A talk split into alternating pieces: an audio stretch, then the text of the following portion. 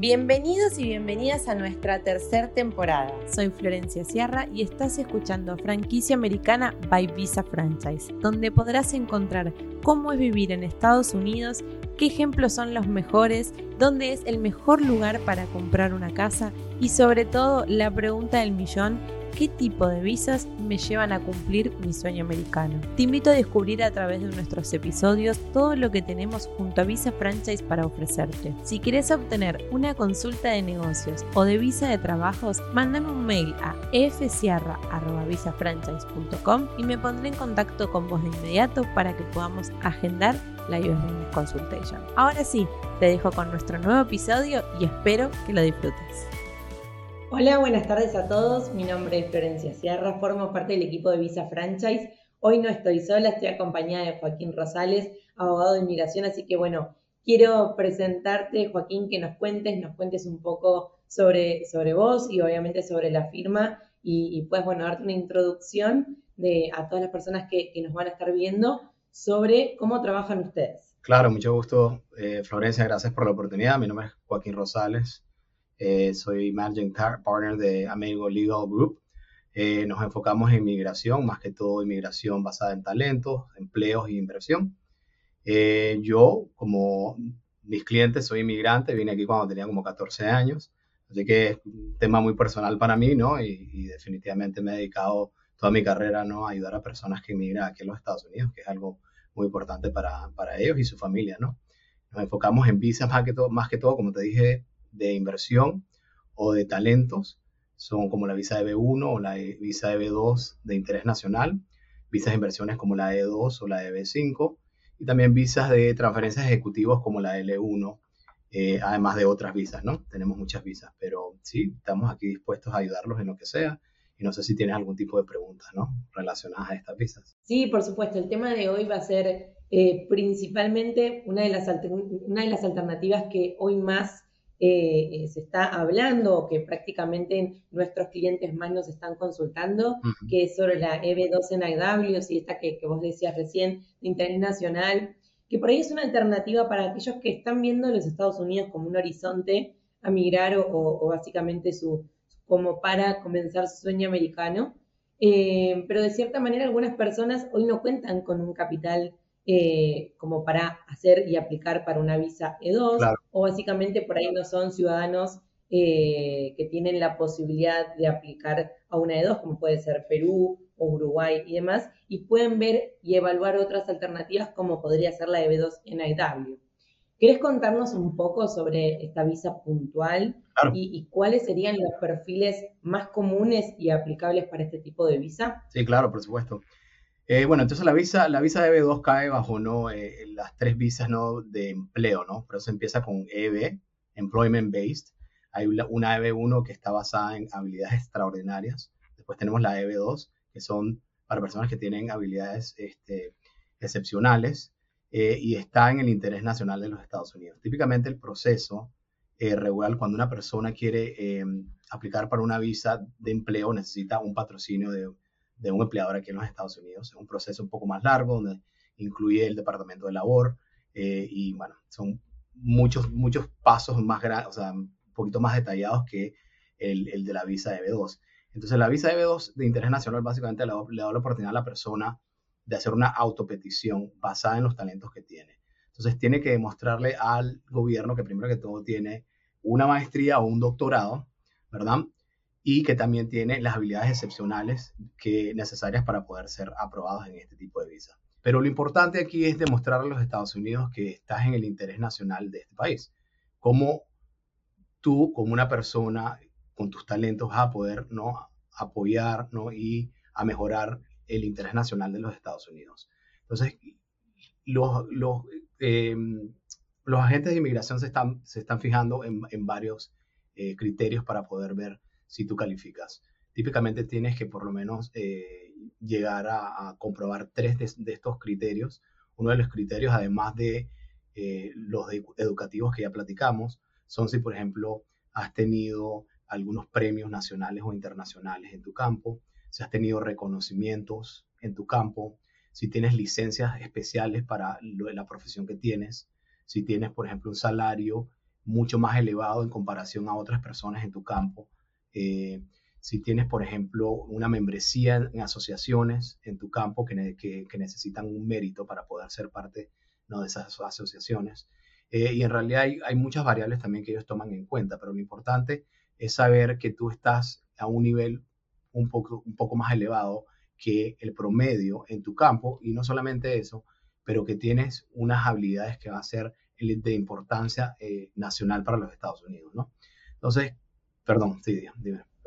Sí, no, te iba a preguntar, perdón, eh, Joaquín, que te interrumpa porque es súper interesante esto que estás contando vos, pero también de cierta manera quisiera entender, ¿no? Si, si yo con mi perfil demuestro que, que soy útil para los Estados Unidos, la comparación que quiero hacerte es la siguiente.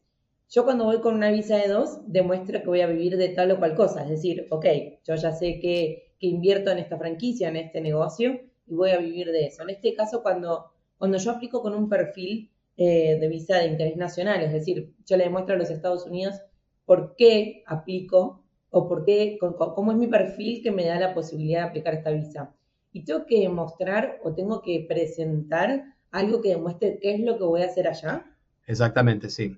Eh, estamos viendo más que nunca ahora eh, un empuje por parte de la entidad que adjudica, adjudica, estos casos, que es el USCIS, ¿no? de que presentemos evidencias de un plan profesional o un plan de negocios ¿verdad? que tiene la persona, porque solamente porque es una visa de B2, ¿verdad? También puede, puede ser una persona de negocios donde tengas un plan de negocios, ¿verdad? Basado en tu talento.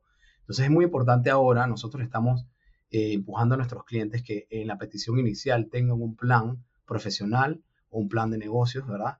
Que indique exactamente una proyección sobre lo que van a poder hacer acá. Solamente eso, pero también eh, la visa EB2 de interés nacional está basada eh, en un precedente de un caso que se llama Danazar. Y entonces en ese caso hay tres partes que uno tiene que comprobar. Entonces, adentro de esas tres partes, una parte muy importante es cómo la persona está posicionada para poder hacer el trabajo ¿no? de su profesión aquí en los Estados Unidos. Entonces, con estos planes profesionales, estos planes de negocios, ¿verdad? Entonces nosotros podemos posicionar mucho mejor a nuestro cliente para poder hacer los argumentos legales necesarios y obtener unas aprobaciones. Entonces es muy, muy importante no solamente decir, mira, yo soy muy bueno en lo que yo hago, muy buena en lo que, en lo que yo hago, pero ¿cuál es tu plan? ¿Qué es lo que vas a hacer aquí en los Estados Unidos? ¿Cómo lo vas a hacer aquí cuando tú entres acá? qué tipo de mercado te vas a meter, qué tipo de compañías vas a poder ayudar, qué tipo de entidades eh, gubernamentales vas a poder ayudar, ¿no? Con tus talentos. Entonces es muy importante poder pintarle eh, esa historia a la gente de lo más sencillo, ¿no? Y detallado también eh, posible para que entonces puedan tomar esa decisión, porque hay, que veces, hay veces que hay que, yo, yo, lo, yo los, los, veo como, como unos niños a veces, ¿no? Tienes que en realidad enseñarles, ¿no? De la manera más fácil cómo tú en realidad calificas para esta visa, porque están poniendo un poquito más difíciles, pero con el apoyo necesario de, planes profesionales y planes de negocios, estamos viendo muchos mejores resultados. Por eso es fundamental también preparar no, no solo tu perfil, que seguramente, eh, obviamente, es, la herramienta fundamental y el origen del poder aplicar esta visa, pero también demostrar un poco de, ok, perfecto, yo soy esto, esto es lo que voy a aportar, pero necesito demostrar también de cierta manera con este plan de negocios que vos decís, que también se forma parte, de, cierta manera va a formar parte esencial de la aprobación o, el rechazo de tu visa, porque es decir, ok, yo voy a entrar a los Estados Unidos, pero esta va a ser la manera en la cual yo voy a dar este plus. Yo soy esto, esto es lo que puedo aportar, pero esta es la manera y la transición de cómo lo voy a hacer. O sea, eso va 100% de la mano con la evaluación que hacen ustedes con este perfil, ¿no es cierto? Exactamente, es sumamente importante. Eh, una de, las, de, las, de los criterios que también se me olvidó mencionar cartas de recomendaciones, ¿no? De proyectos, ¿no? O empleadores o eh, asociados, ¿no? Colegas tuyos, eh, donde indiquen, ¿no? El trabajo que tú has hecho, cómo has cambiado tú la industria tuya o qué, qué tipo de proyectos has hecho que en realidad ha, sobresalido, ¿no? Ha resaltado exactamente, ¿no? Tus talentos. Eh, y al mismo tiempo eso se puede utilizar para entonces tener una base en esos planes de planes profesionales o planes de negocios para poder decir, mire, yo tuve estos proyectos en, en, Argentina, en, Chile, en, Brasil, lo que sea, eh, y, puede hacer X, Y, Z, puede llegar y lograr ventas de, estos números. Y con eso podemos entonces trasladarlo a un plan profesional que pueda definitivamente convencer al oficial de inmigración que lo que tú lograste en tu país o en otros países lo puedes lograr aquí en los Estados Unidos. Así que van juntos. Es extremadamente importante ahora, yo creo, tener esos planes eh, y también nos hace la vida un poquito más fácil a nosotros, a los abogados, cuando hacemos nuestros artículos. Claro, por supuesto. Es como, de cierta manera, la prueba del cómo lo voy a hacer y por qué.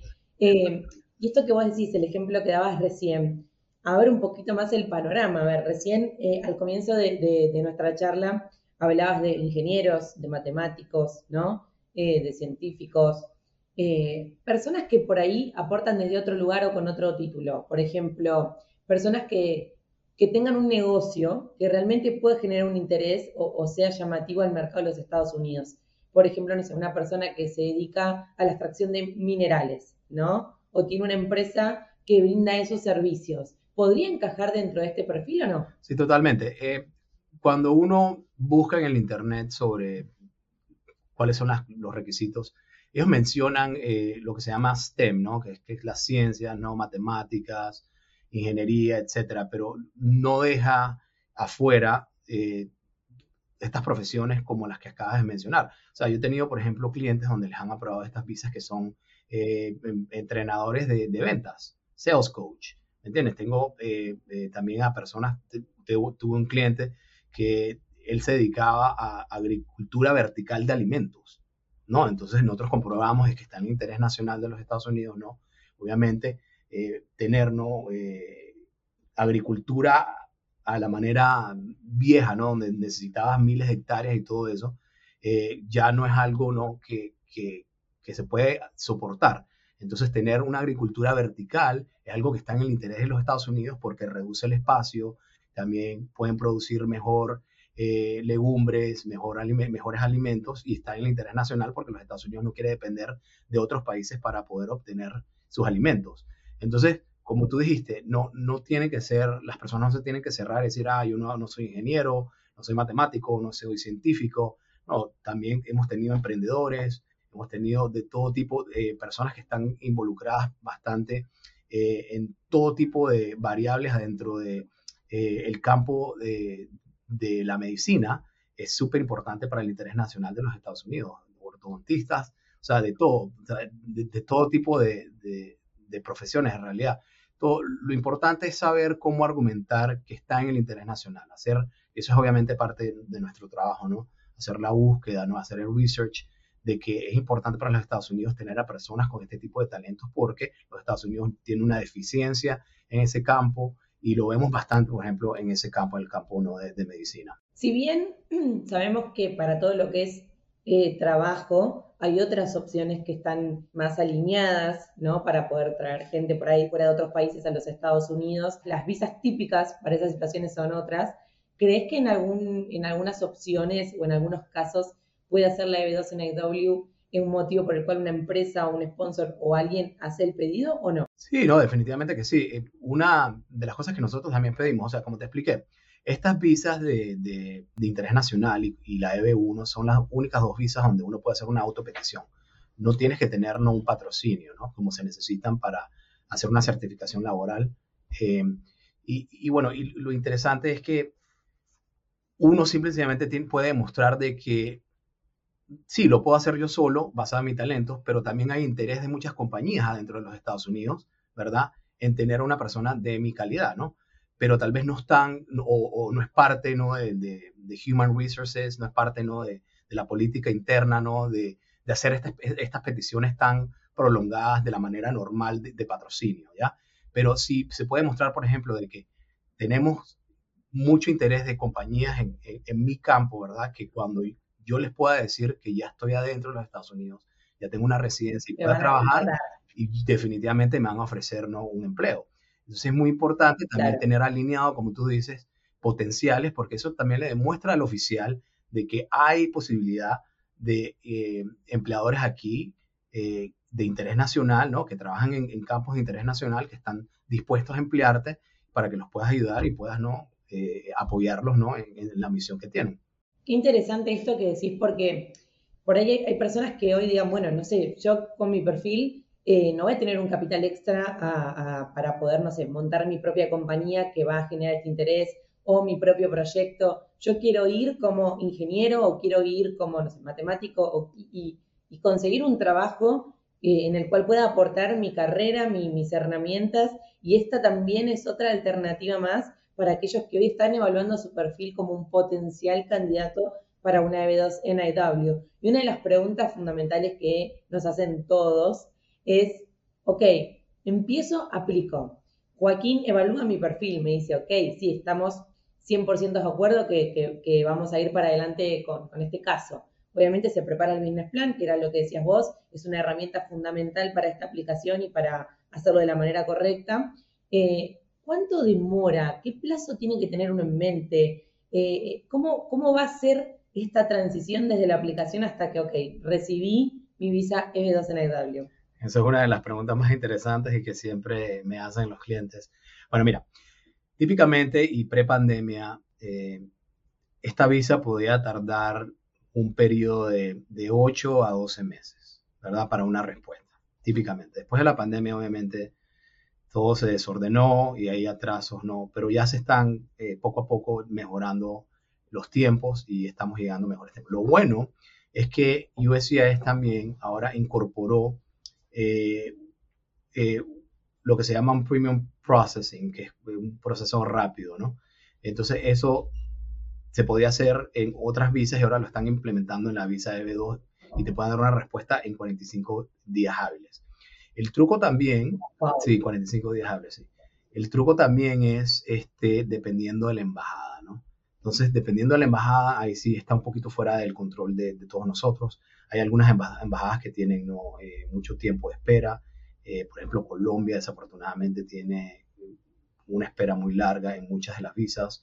Eh, pero, por ejemplo, Argentina tiene una espera mínima en comparación, ¿no? Así que en realidad depende. Pero para responderte la pregunta, ahora, post pandemia, eh, si, no se, hace el proceso, rápido, estamos hablando de, una espera típica de unos 6 a 12 meses, ¿verdad? Estamos de vuelta, ¿no? Adentro de esos números. Eh, y después, dependiendo de, la embajada, pueden ser dos meses, tres meses, cuatro meses. Así que yo creo que sería, sería por lo menos uno, un año tener tener en consciente que, va a ser un año si es que lo vas a hacer de la vía, de la vía normal. ¿no? Pero es increíble, excelente, porque, a ver, en un año obtengo mi residencia, o sea, básicamente eh, es maravillosa esta opción porque es súper rápida en comparación a otras alternativas, ¿no es cierto? No, claro, sí, o sea, si uno, por ejemplo, utiliza eh, la manera de, de, poder obtener una residencia bajo un patrocinio de un, de un, em, de un empleador aquí en los Estados Unidos, Estamos hablando de una espera mínima, pero mínima de 18 meses. O sea, hay muchos más pasos. Tienes que lidiar primero con el departamento de labor. El departamento, la, compañía tiene que mandar una petición eh, pidiendo eh, cuál va a ser el salario eh, que ellos creen que es necesario para esa posición. Después que le dan eso, se hace la petición para la certificación laboral. Eso se puede tardar otros seis meses. Después vas para la parte de inmigración en sí, que te aprueban la puerta laboral, son otros seis meses para la I-140, más tal vez potencialmente unos cinco meses en la embajada, estamos hablando de 18 meses por lo menos. Entonces, con la visa de B2 eh, de interés nacional, estamos hablando de un promedio, sí, alrededor de 12 meses si lo quieres hacer de la manera larga, ¿no? Eh, y de la manera rápida, potencialmente puedes estar acá en cinco meses. Si, si la embajada tuya en tu país eh, está moviendo rápido, entonces es definitivamente una opción muy buena. Es increíble y, creo que también de cierta manera abre muchas puertas a personas que hoy están evaluando por ahí el público latino o con la situación económica y por social que, está viviendo en sí en generalizada, ¿no? Eh, ven esto como, bueno, una puerta súper interesante y accesible para un montón de perfiles que, que por una cosa u otra hoy no pueden tomar alternativas como la E2, la L1, la EB5, eh, ver que de cierta manera eh, es súper rápido y accesible poder acceder a, una residencia. ¿Cuáles son los beneficios legales que tiene una persona a la hora de aplicar a, este tipo de visas? Bueno, una de las preguntas que siempre nos, hacen es que, ¿qué pasa con mi familia? Entonces, lo bueno de, esta visa es que tú puedes traer a tus familiares, a tu esposa, a tu esposo e hijos menores de 21 años. Entonces todo el mundo viene con una residencia, Eh, las, personas preguntan, ah, bueno, entonces, pero si, yo soy el aplicante y, y, mi esposo no viene conmigo, entonces él tiene que trabajar en la misma industria o algo así. No, no. O sea, tú vienes como un residente y tú puedes hacer lo que tú quieras. Y al mismo tiempo, ¿no? Venir, poder entrar y salir de los Estados Unidos cuando, cuando tú quieras, sin ningún tipo de restricción. Obviamente, hay sus límites, ¿no?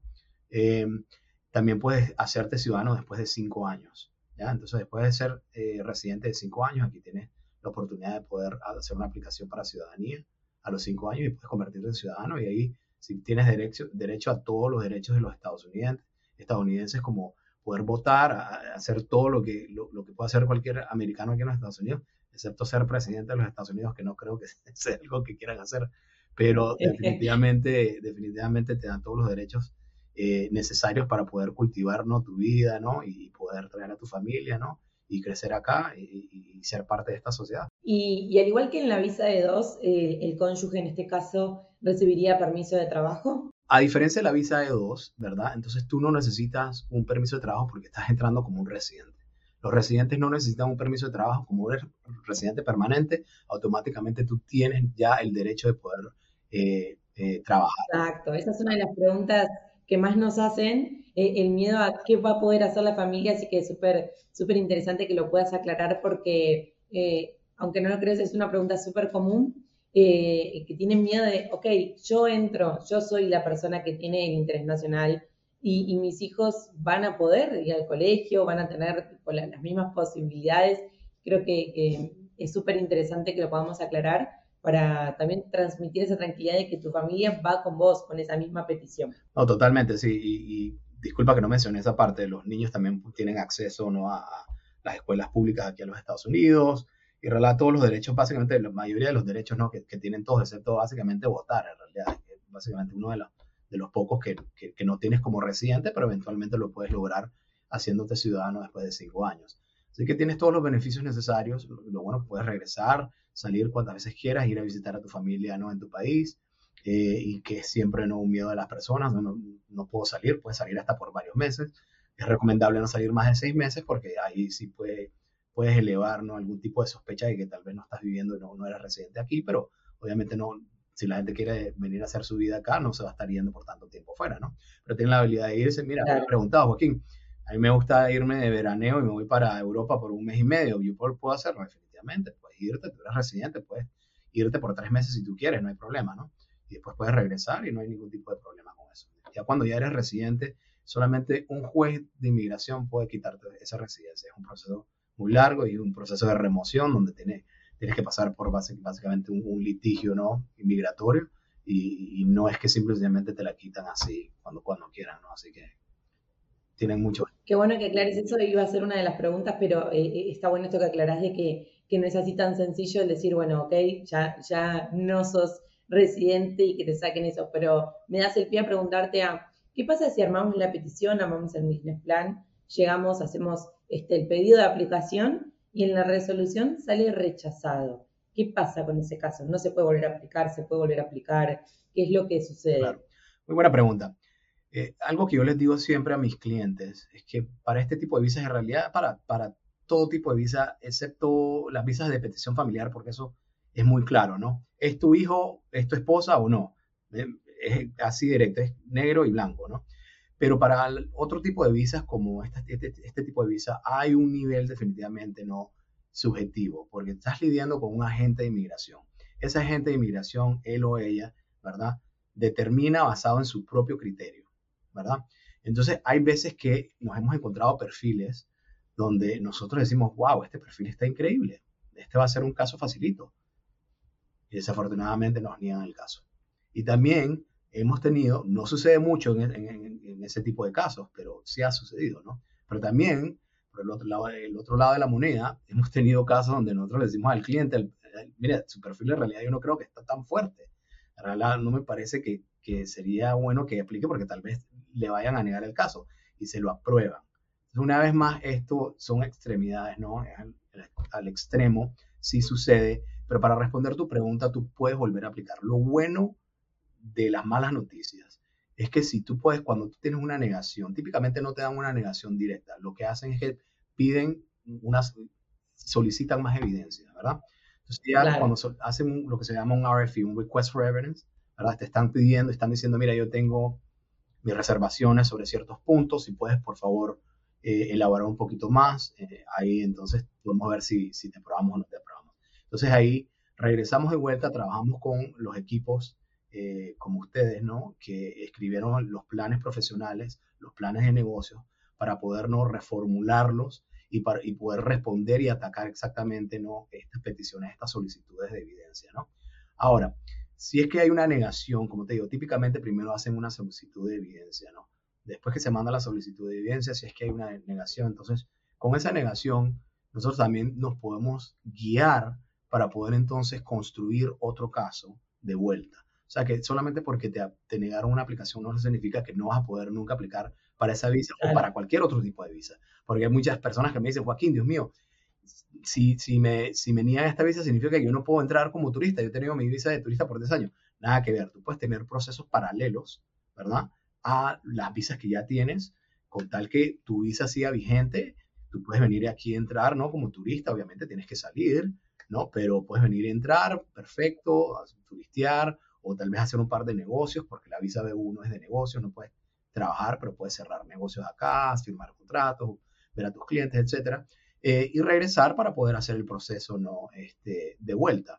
Y, lo bueno de esas malas noticias, como te dije, es que nos da una mejor eh, imagen sobre lo que, cuáles fueron los errores que ellos creen que nosotros, que se cometieron, no errores, sino las debilidades que tiene tu perfil, ¿no? Y así entonces nos podemos entonces atacarlo más, soportarlo más y apoyar más eh, eh, esas partes del perfil que ese agente en particular pensó que, bueno, no llegan ¿no? A, a, un nivel de aprobación eh, bajo su discreción, discreción, ¿no? Puede ser que otro agente sí lo hubiera aprobado, pero uno tiene que estar consciente en, en, eso, ¿no? En, en, ese nivel de subjetividad y el, el, nivel ¿no? de discreción que tienen estos agentes pero definitivamente puedes aplicar de vuelta y, hemos tenido muchos casos donde tenemos una negación, volvemos a aplicar y tenemos una aprobación. Claro, es una instancia más que te da un, digamos, es como una alerta de decir, bueno, ok, esta es la parte donde necesito demostrar realmente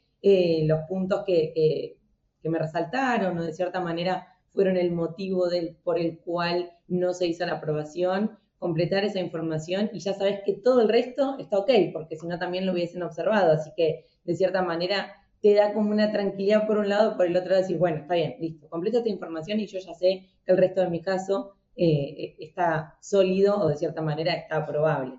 Así que, eh, nada, yo creo que, que, te he hecho todas las preguntas que hoy son las más comunes para el público latino que está pensando y evaluando la M2 en IW como una opción para migrar a los Estados Unidos.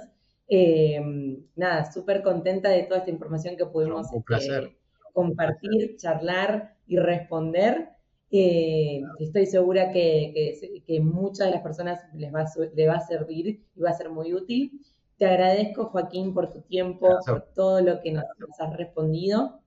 Y nada, no sé si, si, si quieres agregar algo más. Obviamente a todas aquellas personas que quieran ponerse en contacto con Joaquín, pueden escribirnos un correo a info.visafranchise.com para poder hacer la introducción directamente con, Joaquín y que pueda brindarles los servicios que ustedes necesitan. Eh, te dejo un espacio, Joaquín. Bueno, lo, que me gusta decir siempre, ¿no? Para poder cerrar, es que lo bonito de estas visas es que puede ser un trabajo en proceso. O sea, yo he visto unos perfiles donde yo digo, mira, estás ahí, te falta un poco más.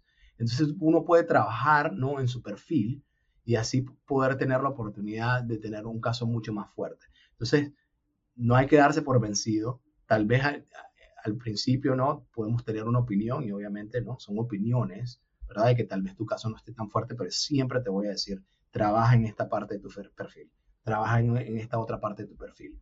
Entonces, así puedes fortalecer tu perfil y entonces cuando ya estés preparado vas a tener una mejor oportunidad. Así que no hay que darse por vencido y esto es algo que siempre se puede hacer en el futuro también. Sí, y hay algo que, que, no quiero olvidarme de decir, que es algo que vos dijiste al principio. Yo migré a los 14 años y me dedico a ayudar a gente que quiera venir a los Estados Unidos.